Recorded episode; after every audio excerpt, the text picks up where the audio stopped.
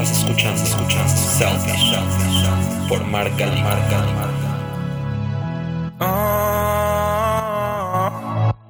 Bienvenidos a este episodio número 13 de este podcast que se llama Selfish con doble L. Yo soy Mark y un lunes más aquí con ustedes. Y hoy es un episodio especial, les voy a decir por qué. Porque vamos a celebrar juntos este día que fue hace una semana, que se llama el 420. Así que en lo que yo me hago un porrito, ustedes los invito a que vayan a hacerse su porrito y lo prendan para escuchar este episodio. Como les acabo de decir, el lunes de la semana pasada fue este famoso día que se le conoce como el 420. Y si ustedes no saben qué es, que seguramente sí lo saben y hasta lo celebran, me imagino, les explico rápido, ¿no? Según hay una historia que dice que desde la década de los 70 el número 420 ha estado relacionado con esta idea de la cultura de la marihuana.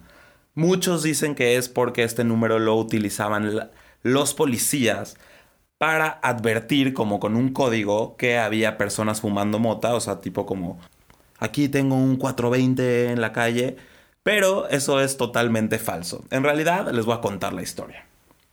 En 1998, una revista que se llama High Times, que es especializada en la cultura del cannabis, reconoció a un grupo de rock que se llaman los Waldos o The Waldos como los inventores de este término. Y se atribuye este término a este grupo de rock porque, según la historia, ellos utilizaban este número para referirse a la mota porque tenían esta costumbre de reunirse justo a las 4 y 20 de la tarde para echarse un porro enfrente de una estatua del químico Louis Pasteur en su preparatoria de Marin en California. ¿Por qué a ese horario? Pues porque era el horario cuando terminaban las clases y ellos podían fumar antes de irse a su casa. Eso fue hace más o menos 45 años, pero fue hasta los años 90 más o menos que el término empezó a utilizarse como una referencia mundial cuando otro grupo que se llama Deadheads utilizó este número en los volantes de su presentación que iba a dar en Oakland de este concierto en, por San Francisco y invitó a sus fans a fumar mota el 20 de abril a las 4.20 de la tarde. Y desde ahí el término se hizo tan popular que actualmente es conocido por millones de jóvenes y no tan jóvenes en todo el mundo. Y hay referencias de 420 en todos lados, desde Family Guy, es más, tienen un episodio que se llama 420 donde Stewie y Brian intentan legalizar la marihuana, hay publicaciones especializadas que usaron los números como título, hay canciones, es más, hay una canción que se llama 420 de Method Man, existen t-shirts con este número, incluso me atrevo a decir, escuchen bien esto, que hoy esa conmemoración es igual o más popular que Halloween o que San Valentín, en serio. Ahora que ya entendemos por qué se conmemora este día y por qué estamos aquí juntos fumándonos un porrito, y seguramente todos ustedes aprovechan este día para fumar mota abiertamente, aunque claro que fuman diario o los que no fumen diario fuman sin importarles el día, pero no es de extrañarse esto, no es de extrañarse que sea tan popular porque si analizamos el mercado el día de hoy, nos vamos a poder dar cuenta que la marihuana está por todos lados. De verdad, cada vez se abre más el tema, cada vez más países la legalizan y si no la legalizaron, por lo menos ya está en el debate y cada vez más personas la consumen. Y este crecimiento ha propiciado que en los últimos 10 años la industria de la marihuana se convierta en una industria millonaria. Y tomando en cuenta que, como sociedad, hay una condición generalizada de malestares, tanto psicológicos como físicos, y después de esta crisis va a haber peor, se espera que este mercado duplique sus alcances en menos de lo que pensamos, en serio. Así que en este episodio vamos a hablar sobre la marihuana. ¿Qué está pasando con esta industria? ¿Cómo está ajustando y diferenciando el mercado las ofertas para una enorme demanda? ¿Qué productos están apareciendo? ¿Y cómo una simple pero poderosa planta puede salvar la crisis económica de un país? Y bueno, vamos a empezar. Ya sea que ustedes le digan marihuana, mota, cannabis, weed, kush, cáñamo, marihuana, mostaza, mois o el nombre que ustedes quieran.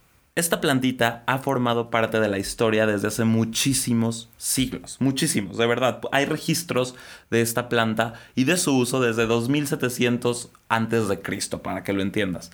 Pero la realidad es que su auge y su revaloración no se dio hasta alrededor de la década de los 60 y sobre todo en los 70 con el famoso movimiento hippie. Pero esto seguramente todos ya lo saben, ya que cuando alguien piensa en mota, lo primero que nos remite es esta imagen de las comunas hippies compartiendo un gran porro, en lo que escuchan la música de Janis Joplin o de Jimi Hendrix o de The Doors o de los Beatles o cualquier banda de rock de esa época. Pero hablar de la marihuana hoy ya es otra cosa, incluso si ustedes han fumado marihuana con alguna persona que fumó en esas décadas. Seguramente han escuchado un sinfín de veces que lo que se fuma hoy es mucho más fuerte de lo que se fumaba antes. Incluso a mí de verdad me ha tocado ver adultos que, digo yo soy un adulto, pero adultos que vivieron esa época, que están acostumbrados a la planta y que son fumadores asiduos, que prueban una nueva variedad de mota o le dan un jalón a un vaporizador y en pocas palabras se ponen hasta el huevo, de verdad, y hasta algunos experimentan mal viajes y paranoias. Y eso es algo súper natural. ¿Por qué es natural? Porque aunque no me lo crean, efectivamente la marihuana que hoy está en el mercado es aproximadamente 20 veces más fuerte que la que estaba en los años 70. Y de verdad, ustedes se preguntarían por qué, porque yo sí me pregunto, ¿por qué es más fuerte esta marihuana? Tiene que ver obviamente con que la demanda ha subido y la planta se ha popularizado tanto que hemos aprendido a diseñarla. ¿Ok? Sí, y cuando me refiero a diseñarla, me refiero a que las personas que la cultivan han logrado modificar genéticamente la planta para ajustarse a la demanda del día de hoy y crear en muchas ocasiones tipos de plantas que casi son más de 25% de THC, que el THC es la sustancia psicoactiva de la marihuana, y solo 1% de CBD, que es la sustancia que no es psicoactiva. De alguna manera la creciente demanda ha obligado al mercado a diversificar el producto, a ajustarla a cada tipo de consumidor, a ponerle un sinfín de nombres desde Pineapple Express hasta Lemon Kush, hasta Purple Haze, dividirla por categorías, indica o sativa o combinada, que si ustedes hacen un research o una investigación se van a dar cuenta que es pura mentira eso, y crear un sinfín de objetos para generar valor en todo el proceso y el ritual recreativo de la marihuana. Hoy el mercado es tan grande, obviamente impulsado por una mayor legalización en todo el mundo, que se proyecta que crecerá de 10.3 mil millones de dólares en 2018 a 39 mil 400 millones de dólares en el 2023. O sea, los nuevos casos de uso de marihuana medicinal y productos infundidos con el CBD, que no es psicoactivo, han ayudado a que se acepte más la droga y todo esto apunta a grandes oportunidades para que las compañías de cannabis se comercialicen a nuevas audiencias y busquen nuevos nichos. Incluso estaba yo en Facebook la semana pasada, que estoy mucho porque estamos en cuarentena, y vi un artículo de la revista GQ que habla de que México podría encontrar en la legalización de la marihuana una nueva industria que reduciría el impacto de la crisis, así como lo escuchan. Esto según una empresa mexicana que se llama Cancura, que es una de las principales promovedoras de la regulación del cannabis en nuestro país. Cancura menciona que la regulación del cannabis traería beneficios económicos en cadena, ayudaría a generar empleos tras la pandemia. Y según ellos, la regulación del cannabis en México nos ofrecería la oportunidad de mejorar el panorama económico y salir un poco mejor parados de esta crisis que se viene. Esto obviamente viene después de que algunas comisiones como la de Justicia, Salud y los estudios legislativos del Senado de la República aprobaran un dictamen sobre el uso recreativo de la marihuana, pero aún se está en espera de entrar una discusión para regular este dictamen. Lo que sí es que hay organizaciones a favor de esta legalización de la marihuana en México que buscan que México se convierta en un país productor, ya que esto sí generaría un crecimiento económico que es necesario para nuestro país. Y algo importante es que solo el producto se mantendría en nuestro país y nos podríamos convertir en uno de los principales exportadores hacia otros países. Recuerden que Estados Unidos y Canadá ya están acaparando el mercado y la producción. Incluso una de las estrategias de la prohibición de marihuana en Estados Unidos en los años 70 fue pedirle a México que le eche herbicidas a los campos de marihuana para ellos producir su propia marihuana y ganar el mercado. Obviamente, todo esto depende de si el gobierno determina que sea una industria gubernamental o pública, pero sin duda podría haber nuevos empresarios que establezcan tiendas y producción de productos de marihuana, generando obviamente empleos y esto también generaría que se le dé prioridad a un campesino mexicano, porque recuerden que la marihuana crece en los campos, dándole también una fuente de ingresos. Entonces podría ser un producto y una industria que nos ayudaría a mitigar la crisis económica. De hecho, tenemos que mencionar que la industria del cannabis está pasando por uno de sus mejores momentos, ya que casi la mitad de los compradores decidieron adquirir toda la cantidad que puedan de producto para sus cuarentenas. O sea, todos los días de esta cuarentena han sido 420. Así que ojalá y la legalicen pronto en este país. ¿Ok? Pero con todo este crecimiento, y ya hablando de otro tema, ya no de México, y tomando en cuenta que este crecimiento es exponencial, no va a parar, hay que analizar el negocio y la industria de la marihuana. Es una industria que tiene muchos problemas todavía. Primero porque todavía sigue siendo un tabú en varios nichos de la población. Y algunos países que sí ya es legal, es legal pero con ciertas restricciones. Por ejemplo, en las redes sociales está prohibida la publicidad de productos de cannabis, por lo que si tú eres un vendedor de marihuana no puedes publicitarte en ninguna red social y eso obviamente en el panorama actual, en donde estamos más cerca de una transformación digital, pues sí es una restricción muy grave. Es más, en el 2015 se lanzó el primer anuncio de televisión para un producto de weed, que era por una marca que se llama Canna Brand, y fue retirado al último momento. No, se arriesgaron a, a, sacarlo en Canadá. Estas restricciones obviamente han ocasionado que los vendedores y los marketers de la industria se vuelvan mucho más creativos y han lanzado un sinfín de estrategias de marketing muy innovadoras, que es lo que vamos a analizar. Entonces recordemos que el marketing también sirve para agregar valor al mercado y no solo para vender un producto. Así que, en primer lugar, vamos a encontrar que muchas marcas para evadir estas restricciones están educando al mercado, no vendiendo. Están agregando valor al educar al mercado. A medida que la mota se legaliza y se acepta socialmente, muchos de los consumidores todavía están en una curva de aprendizaje sobre sus beneficios. Esto significa que la puerta está abierta para que las marcas eduquen al público sobre sus productos. De hecho, un estudio encontró que los consumidores tienen un, escuchen esto, 131% más de probabilidades de comprar después de leer un contenido educativo. Según Danny Kate, que es fundador de Cannabis Club TV, que es un canal para informar sobre la marihuana. Hay más clientes nuevos hoy en el mundo de la marihuana que en cualquier otra época, y estos consumidores están buscando información sobre los beneficios. Así que sin la educación del producto, los clientes son ignorantes, por lo que hay una oportunidad enorme para la industria de resaltar todos los beneficios de la marihuana.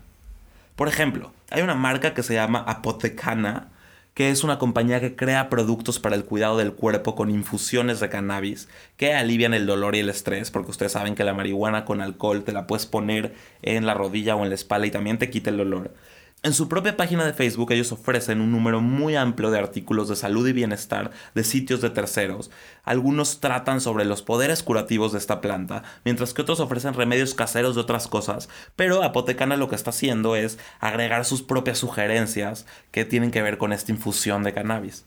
Las marcas de cannabis también están usando la educación para cambiar la narrativa de este estereotipo de cultura stoner, de este, de este drogadicto tirado en la calle, a uno centrado en un estilo de vida y en un estilo de vida de wellness y de fitness. Se están manteniendo alejados de cualquier referencia que tenga que ver con lo prohibido, con dibujos animados de broma, con cualquier cosa que ponga una connotación negativa para los consumidores. Y como las redes sociales están censurando las ventas de marcas de marihuana, estas están apostando por asociarse con influencers. O sea, el secreto del marketing de la marihuana hoy reside en los influencers.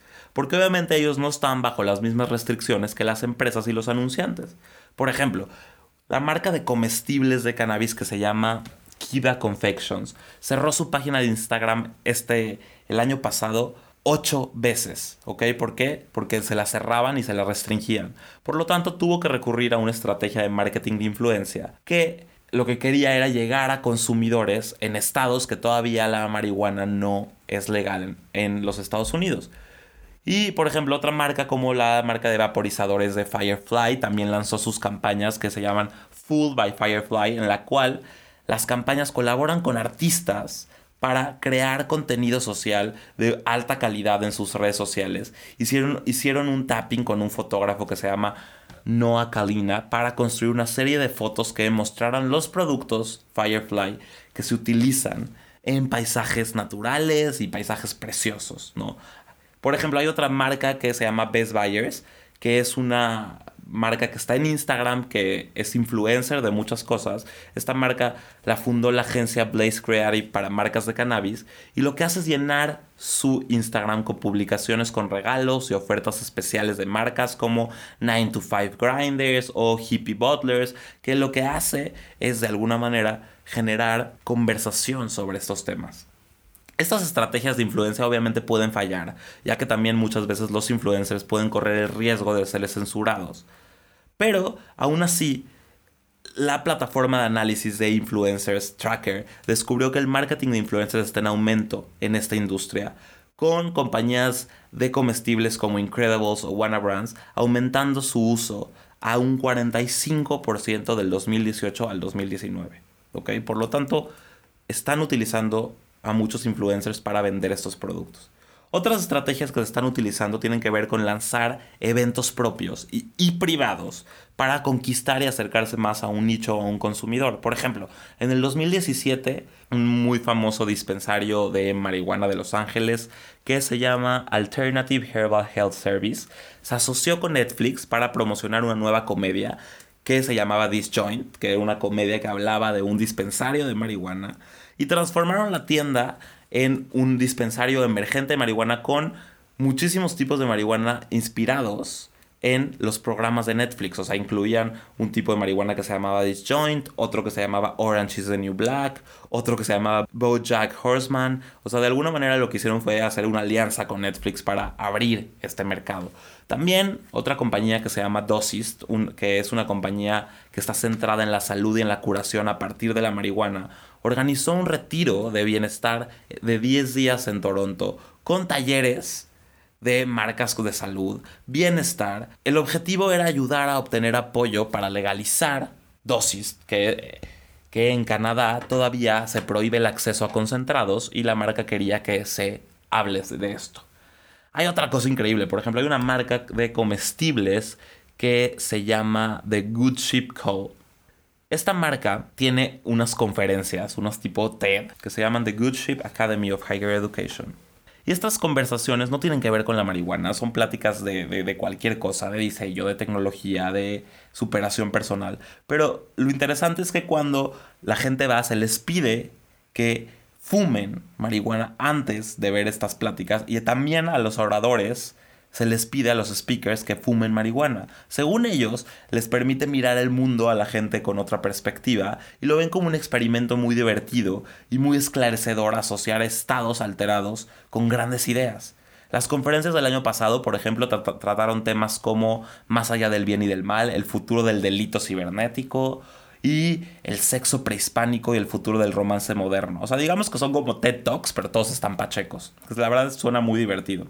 Las marcas también están literalmente apostando por irse a lo que llamamos como lo high. Y no me refiero a irse a lo fumado, a lo alto, sino que muchas marcas para distanciarse de esto que habíamos hablado, de este estereotipo de la cultura stoner, y atraer a un público más general de millennials y de zetas, han creado marcas muy elegantes y muy vanguardistas, o sea, se están yendo al high. Por ejemplo, hay un dispensario que se llama MedMen, que ha sido llamado como la tienda Apple de marihuana o el Starbucks de la marihuana, porque su comercialización tiene que ver con una estética muy minimalista, muy amigable con la tecnología, o esta otra marca de vaporizadores y comestibles que se llama Vivo, que fue fundada por un ex ejecutivo de moda y la llaman la Hermes de la marihuana, imagínense, o sea, los vaporizadores son desechables, pero vienen en un solo color, que es un oro rosa, tipo el color de los iPhones, y no se ven fuera de lugar cuando tú los combinas con otros objetos. El empaque también es muy instagrameable, son cajas blancas adornadas con dibujos lineales, muy elegantes.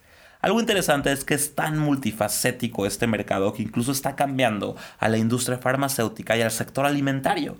O sea, la industria farmacéutica está apostando por hacer productos con marihuana y el sector alimentario también. No es casualidad que ya en Netflix, si ustedes se meten, hay una serie o un show que es chefs cocinando recetas con marihuana.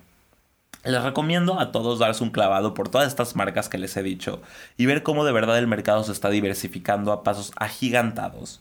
Pero esto, lo interesante es que solo es el comienzo del marketing de cannabis. Seguimos en pañales. Conforme la legalización de la marihuana se sigue extendiendo por los Estados Unidos y por todo el mundo, estas restricciones de las que les hablo se van a ir aflojando a también permitir que se haga publicidad digital y los nuevos públicos se sentirán más atraídos por los productos de cannabis, abriendo puertas para que las marcas se vuelvan aún más creativas con sus estrategias. Hasta entonces, las compañías de marihuana continuarán siendo pioneras en nuevas estrategias de comercialización porque tienen que encontrar formas innovadoras de educar a los consumidores, de llegar a comunidades de nicho y de eliminar este estereotipo de stoner con marcas más sofisticadas. Digámoslo de esta manera, el oro se ha convertido en oro verde, se está volviendo verde. Lo que es un hecho es que la industria de la marihuana está experimentando una explosión de emprendimiento y una gran cantidad de capital fluye al sector a nivel mundial. Es esencial que los dueños de negocios de cannabis entiendan cómo ser uno de los pocos negocios que obtiene fondos. La revista Entrepreneur de hace un año dice que las tendencias apuntan a que la marihuana es un producto creciente y rentable, lleno de oportunidades. Habla de una variedad de productos que desembocan de esta planta. Así que se viene una nueva era en el consumo. Y esperemos ver cosas muy interesantes en un futuro. Si ustedes están pensando en qué hacer para ganar dinero con esta crisis, les recomiendo que volteen a ver este mercado, que no lo dejen atrás. Y no se esperen a que sea demasiado competido. Aún es muy virgen este mercado, pero no tardará en explotar como otros, ¿ok? Esperemos que en México se legalice muy pronto, porque a mí ya con este porrito que empezamos a fumar se me están ocurriendo muchas ideas y la verdad es que es un gran negocio. Esto es todo por hoy, espero que lo hayan disfrutado, espero que hayan disfrutado este porrito que nos echamos juntos. Espero que les haya dado ideas para emprender un nuevo negocio y que me hayan puesto atención a todo lo que dije. Y bueno, les repito como siempre que no solo es este podcast Selfish, también estamos en Facebook como Selfish o en Instagram como self-ish. Para cualquier duda o comentario, ahí subo información cuando puedo sobre historias, sobre la publicidad, sobre personajes que les puede resultar muy interesante. Y les pido por favor que si les gusta el podcast compartan y compartan y compartan y ya los dejo de molestar para que se vayan a ver una serie a Netflix con esta pacheca que nos acabamos de meter. Gracias por escucharme y como siempre les digo, nos escuchamos la próxima. Estás escuchando, por Marca Marca.